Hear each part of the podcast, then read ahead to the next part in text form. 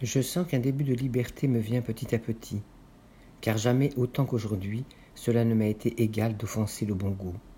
J'ai écrit Les flots déchaînés du mutisme, ce que je n'aurais jamais dit avant parce que j'ai toujours respecté la beauté et sa modération intrinsèque.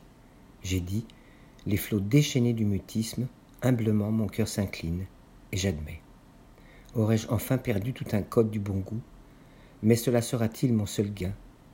Combien j'ai dû vivre bâillonné pour me sentir désormais plus libre uniquement parce que je fais bon marché d'une entorse à l'esthétique. Je ne vois pas encore ce que j'ai pu gagner de plus. Je m'en rendrai compte, qui sait, progressivement.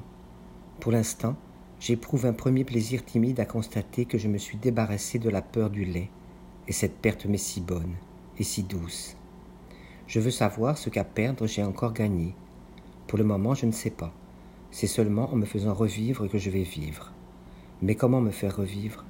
Comment, si j'ai perdu le langage naturel, vais-je devoir, comme si je créais ce qui m'est arrivé, me refabriquer un langage? Je vais créer ce qui m'est arrivé, pour la bonne raison que vivre, cela ne peut se raconter. Vivre n'est pas vivable. Je vais être obligé de composer sur la vie, et sans mentir. Composer, oui, mentir, non. Composer n'est pas imaginer, c'est courir le grand risque d'accéder à la réalité. Comprendre est une création, le seul mode que je me permette. Je vais devoir m'appliquer à traduire des signaux télégraphiques, à traduire l'inconnu dans une langue inconnue, et sans même savoir à quoi correspondent ces signaux. Je parlerai dans cette langue de somnambule qui, si j'étais éveillé, ne serait même pas un langage.